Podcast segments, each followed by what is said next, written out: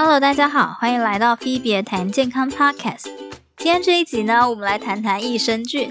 相信这个对大家都不太陌生啦。益生菌也是很多人会吃的营养保健品。那我们就来谈一下，我们要如何正确的理解益生菌这个东西呢？其实益生菌它是一种服用之后呢，对宿主就是人类或动物有正面效益的一种活的食入性微生物。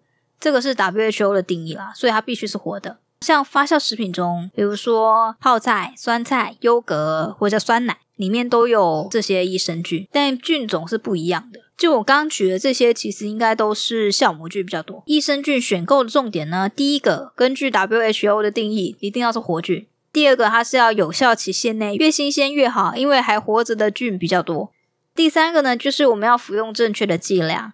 第四个呢，是我们要依据需求挑选菌种。目前市面上应该可以有两百多种菌都被叫做益生菌。疗效的部分其实一直都蛮有争议的，有的是说呃增强免疫力啊，有的是说帮助女生私密处的健康。当然这部分也有会说蔓越莓啦，就是意义不一样。吃益生菌的争议呢，主要是来自没有大量严谨又双盲的实验数据可以支持这些疗效。但又没有很严重的副作用，所以它被作为食品还是一直都可以卖的。如果你觉得有用，那你就吃。选购标准的第五点呢，就是有些人会选含有益菌生或益生元、益生菌的食物的健康食品，可以帮助他们在我们的大肠里面定居。